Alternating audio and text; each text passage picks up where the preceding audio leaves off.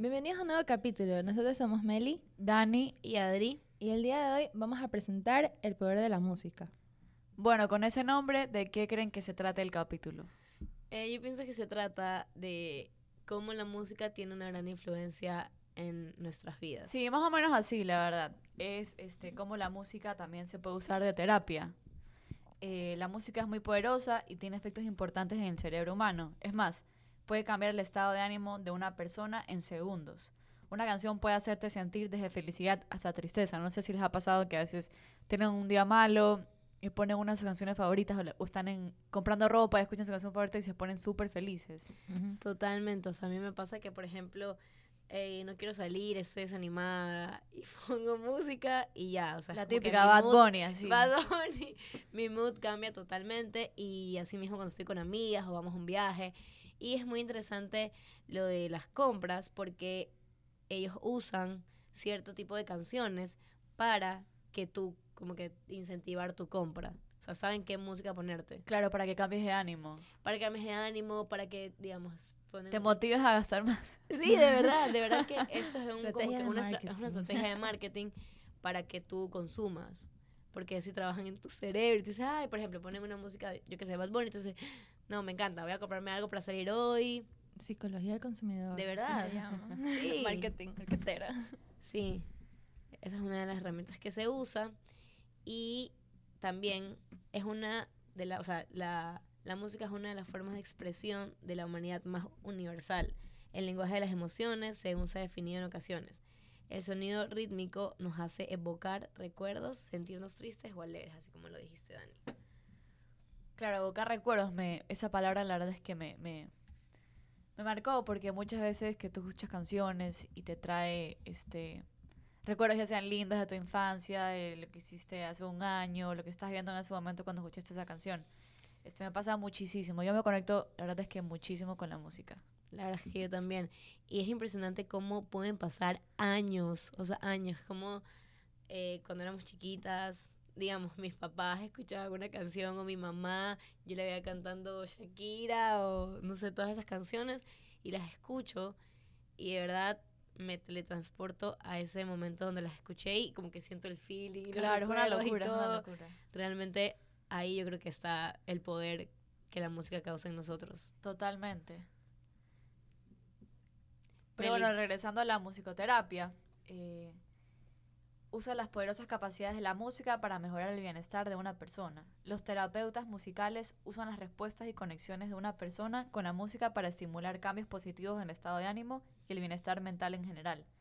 La terapia musical puede incluir escuchar música y crear música con instrumentos de todo tipo. También puede involucrar cantar y moverse eh, como bailar. Entonces yo creo que bueno, que la, la música no es tal vez la solución para algún problema, sino es una herramienta con la que tú puedas ayudarte, impulsa, o sea, te impulsa a que a que sea más llevadero este este mal estado de ánimo que tengas, este que sea más más rápido cambiar tu estado de ánimo, porque claramente una canción te puede hacer feliz, pero no es lo que te va a hacer realmente feliz, pero por el momento eh, siento que es la herramienta perfecta para O sea, para ayudarte, camino, es el claro. camino a la sanación, lo que sea. Básicamente, la musicoterapia conecta directamente con el subconsciente, con un lado más primitivo y tiene la capacidad de provocar en el cerebro ser capaz de generar endorfinas o adrenalina, que son sustancias que provocan diferentes estados en nuestro cuerpo, como la calma, la alerta y motivación, como ya dijeron. Así es, Meli. Este establece un espacio de comunicación que permite favorecer tanto la introspección como la extroversión. Es decir, la música sirve para cualquier persona, para que cualquier persona conecte consigo mismo y con los demás. No sé si es que a ustedes les ha pasado que si no escuchan música en mucho tiempo, no se sienten ustedes. No, O sea, sí. A mí sí me ha pasado. Totalmente. O sea, yo creo que no hay día que yo no escuche al menos una canción. Claro, o sea, a mí me pasaba que siempre cuando iba al colegio en el bus escuchaba música, ya. Y luego ya para ir al colegio y no tenía como mi rutina de escuchar música, yo decía, en serio, como que me falta ese espacio. Me faltaba ese espacio, me faltaba ese momento para mí. La verdad es que, y por eso siempre empecé a hacer ese espacio ya en mi casa, en otro momento, cuando tenía libre, y me encantaba. La verdad que lo disfruto, lo disfruto hasta ahora muchísimo. Sí, yo también, por ejemplo, cuando me voy de viaje. O sea, es básico que yo tenga mi playlist para el avión, para cuando estoy en el bus. O sea, es indispensable. Y también como que algo que yo hago es cuando voy a tener una reunión o en el trabajo o en lo que sea, como que pongo mi canción favorita. Y eso hace como que mi mood cambie y ya empiece con otra energía lo que tenga que hacer. Entonces también influye en ese sentido. Que puedes ponerlo para prepararte antes de algo importante que tengas que. Claro, o sea, todos estamos de acuerdo que la música nos cambia el estado de ánimo, ¿no? o sea, nos puede ayudar a empezar el día diferente, nos puede ayudar a, a mejorar un mal día, nos puede ayudar a hasta hacernos sentir identificados. O sea, porque aunque estés triste, obviamente pones una canción triste, no te va a hacer feliz, pero te vas a sentir tal vez no solo. Sí, total. Y hay, o sea, hay canciones que se usan para eso, para cuando estás en esos momentos y la letra es para que te pongas de buen ánimo. eh, bueno, quiero hablar un poco sobre la historia. Eh, su uso en la historia es que la música fue usada para terapia y curación eh, en la antigua Grecia. Pero el uso terapéutico, actual empezó en el siglo XX, después de que terminara la Segunda Guerra Mundial. La referencia más antigua de la terapia musical viene de un artículo de 1789 titulada Consideración física de la música. En 1800 vieron el crecimiento de la investigación médica sobre la capacidad terapéutica de la música y desde 1940 las universidades empezaron a ofrecer programas de, terapia musical. Eh, ¿Qué les parece esto? Que con el tiempo se han dado cuenta, o sea, desde, bueno, aquí dice que después de la Segunda Guerra Mundial han, han invertido más en esto de la música, entonces yo creo que ya lleva tanto tiempo en investigación y en, y en práctica que es algo irrefutable, es algo que ayuda. Y me parece increíble que hayan invertido y sigan invirtiendo en, en esta herramienta que es súper poderosa para, este, para, para la educación, para este para la salud mental. Para la salud mental, exacto. Incluso, bueno, más adelante vamos a hablar sobre la salud física también, como ayuda.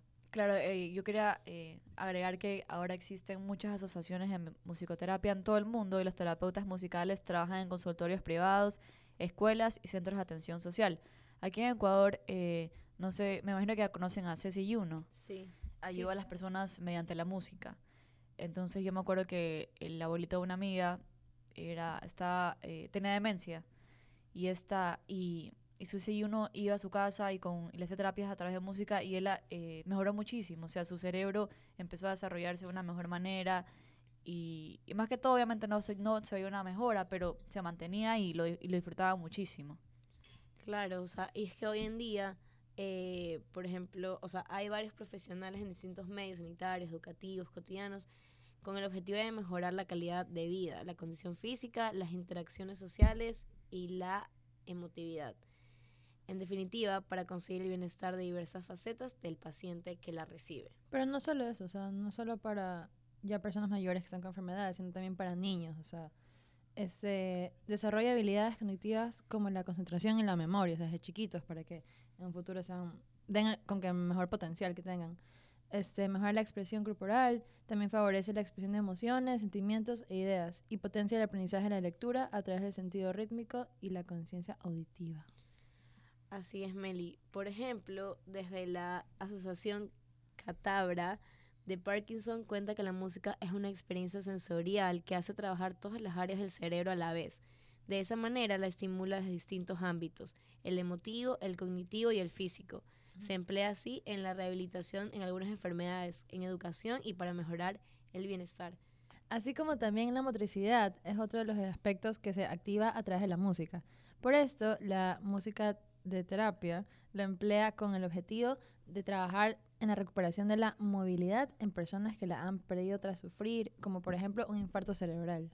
Y también, a su vez, la enfermedad de Parkinson ofrece a veces desde un punto de vista físico y emocional, además de social, pues en sesiones grupales favorece el desarrollo de la comunicación y de la expresión de las emociones.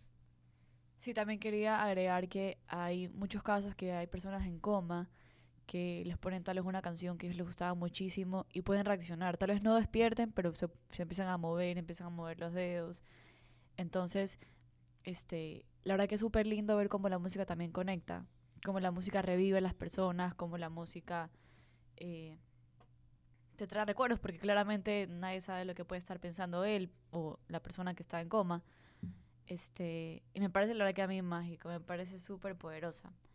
Eh, quiero agregar también que la musicoterapia brinda eh, varios beneficios, que está la mejor autoestima, menor ansiedad, mayor motivación, liberación emocional, mayor verbalización y conexiones más fuertes con otras personas. En mi experiencia, eh, la verdad es que me ayuda muchísimo con la ansiedad. Cuando yo tengo muchísimos problemas en mi cabeza, escucho música, no me siento sola, entonces yo, yo sufro, no es que sufro bastante de ansiedad, pero tengo mucha ansiedad y me gusta muchísimo porque es gratis la música, o sea, Es gratis, es gratis, este, y me hace sentir yo y acompañada. Así es. Y sabes que este también la música se usa millón en retiros. Como que en retiros espirituales, Ajá. Sí. en retiros así de motivación, de introspección. Tal vez sin letras, pero con una melodía. Ajá, A veces melodía. con letras también. Por ejemplo, las canciones de, de la religión, o sea, de, Claro. de distintas religiones. Y por ejemplo, en, yo estaba en varios cursos, los de coaching, y siempre hay canciones que de verdad hacen el momento diferente. O sea, Totalmente. te identificas y se vuelve parte de tu transformación, de tu evolución, de tu sanación, de todo. O sea, es como, no sé, súper... Y se vuelve algo sagrado, como un ritual que haces. O sea, yo estoy de tal modo y esa es mi canción. Como que ese es mi momento.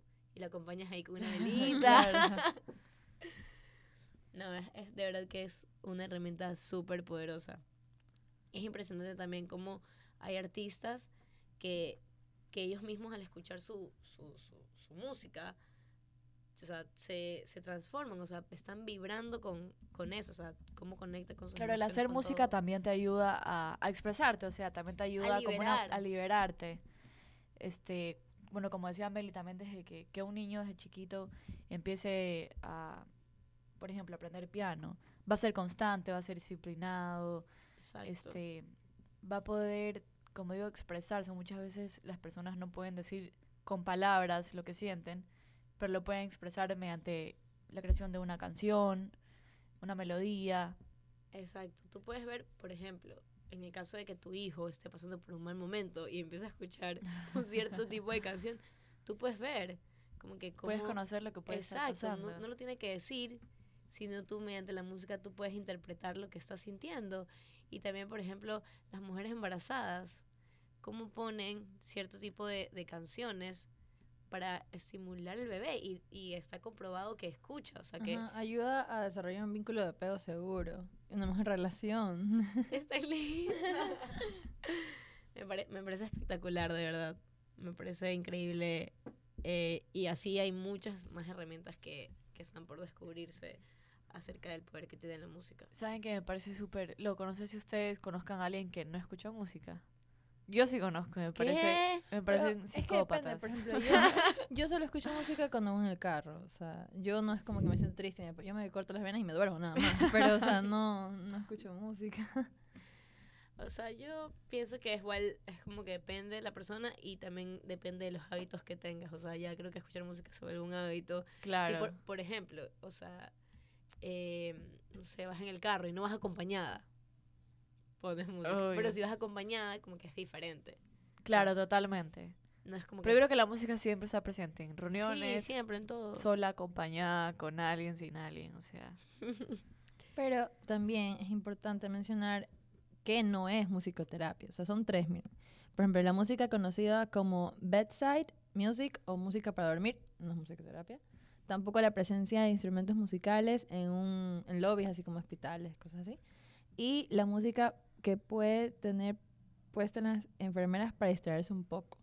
No es musicoterapia. Wow.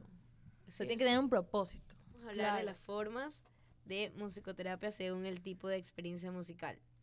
Eh, hay cuatro que son las siguientes. Número uno, la improvisación. El paciente crea su propia música cantando o tocando un instrumento que se le proporcione. La segunda es la recreación.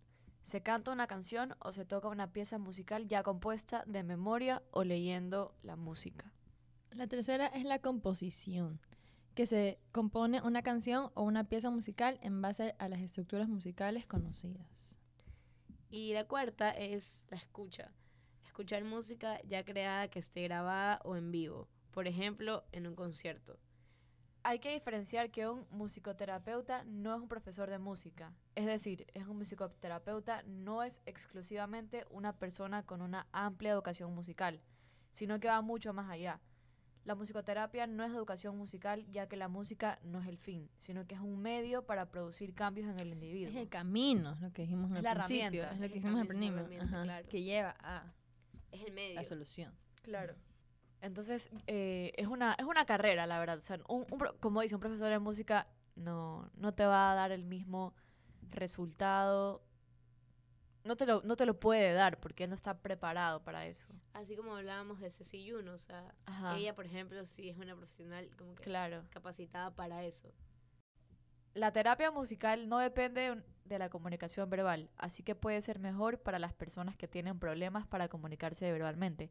Las personas que se les dificulta eh, lo verbal, escuchan las canciones, eh, pueden sentirse eh, reconocidas, pero también pueden hacer que los demás sepan lo que sienten. Claro, exacto. Es, es como hablamos hace un rato que, por ejemplo, a un niño que no, que no se comunica mucho, o sea, puede comunicarse a través de, de una canción. Totalmente, totalmente. Incluso, por ejemplo, no sé por qué recordé esta parte de, de esta película de, Hi- de Camp Rock, ¿Ya? donde Nick no, no, este, no sabe cómo eh, comunicar sus emociones. Ah, a la novia. Ajá, no sabe cómo comunicar sus emociones. Entonces ella no puede saber cómo él se siente. No, no sabe cómo él, qué es lo que él siente por ella. Y él Le le, compone la canción. canción. y aquí, o sea, es un ejemplo de cómo, ah, o sea, sí se puede comunicar lo que sientes. Totalmente. Qué lindo, me olvidé. de Sí, eso. también, no me acordé. Y es más, como que en la, en la canción le cuenta cosas de más, que De la más, madre le Y dice se le como está dando ya no me datos de él. Exacto, como porque cosas hablar es íntimas. difícil. Y Ajá, cambio, cosas de la íntimas. música no. Cosas lindo, íntimas. lindo, la verdad que sí. Y, y conectó. O sea, él conectó con, con, lo- con esa persona. Sí, sí, la verdad que qué lindo. Sí. También, este, por ejemplo, esto influye en las habilidades que una persona aprende en la terapia musical. También puede ser útiles en su vida diaria. Incluso pueden aprender a tocar un instrumento que puede usar como herramienta para mejorar su salud mental y enfrentar las situaciones difíciles en su vida. Por ejemplo, Meli. Aprender y practicar un instrumento puede mejorar las habilidades de la memoria, como ya lo dijimos, la coordinación, la lectura, la comprensión y también las habilidades matemáticas. Y también puede cultivar la responsabilidad y perseverancia. Yo hubiera querido que me Yo también. Wow, yo también. Porque- Totalmente. Yo también, yo quiero que mi hijo toque un instrumento. Yo El que también. quiera, pero que toque un instrumento. Totalmente. Y también como que eso puede servir cuando, como decíamos, cuando te sientes triste y todo, sabes que no, voy a tocar guitarra. Y de fogas, o sea, como que se vuelve tu Totalmente. espacio. Totalmente, y como yo, yo conecto un millón con la música y yo creo que soy una pianista frustrada. O sea, yo, yo a la casa de mis abuelos y yo pongo YouTube piano, pero obviamente me quedo ahí porque tampoco es que me eh, voy siempre. Y yo no, tengo que aprender. O sea, tengo YouTube, tengo todas las herramientas, simplemente me tengo que sentar y ponerle Exacto. tiempo. Pero saben que ahorita hablando de eso, también no hemos dicho que la música como que puede prevenir ese tipo de enfermedades. Porque, o sea, si, como ustedes dicen, como que tocando la música o lo que sea, desfogas, sacas todo lo de ti, evitas problemas a la larga como, yo que sé, depresión, ansiedad. Claro. Entonces, Claro, chuta, ansiedad. es, es chévere. Ya con el problema sin el problema. Claro, total. Y nuestra total. generación que somos inundados de cristal. depresión y ansiedad. creo que le- Sí, por eso creo que por eso la música para nosotros siento que Es muy nosotros importante. es para nosotros Es más muy importante, que importante. otras generaciones, la verdad. Sí, total. ¿Sabes qué? Tengo tantos amigos que quieren estudiar música, producción musical y tal vez las generaciones an- eh, antiguas, por decirlo así, Qué mala. no lo entienden, no lo entienden No y, lo y- entienden. y- Claro, no y lo- creo que eso tiene que ver con nuestra generación, que aprecia más la música y lo, lo, lo toman más en parte de su vida. Es que también en estos tiempos la música evolucionó. O sea, antes no, no era como Antes no tan- tenía un gran impacto en nada en Exacto. general. O sea, solo- tenía- Era para la fiesta, ¿no? Era para la Ajá. fiesta, exacto. Era para la fiesta, para... Para pasar el rato y ya, pero en sí no, no traía beneficios. Pero ahorita ya es como, no sé, un refugio. diario. O sea, creo que la gente puede saber más de mí en mi playlist que, que cuando habla conmigo, de verdad. A ver, ¿cómo estás? Tengo que aportar que en el año 2015 se realizó un estudio por David Greenberg eh, sobre la canción Vive la Vida de Coldplay. Es una canción que fue dicha por él, que es una de las mejores canciones para empezar tu día, gracias a su melodía. Vamos a dejar un pedazo de la canción aquí.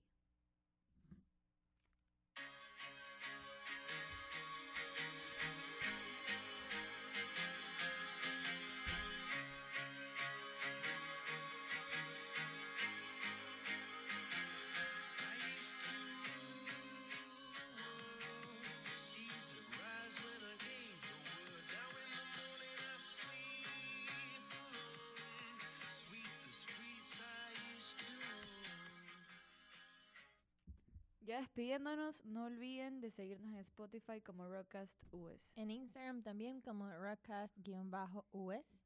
Y bueno, compartan este episodio con sus sus familiares amigos. y amigos. Nos vemos en el próximo episodio. Bye.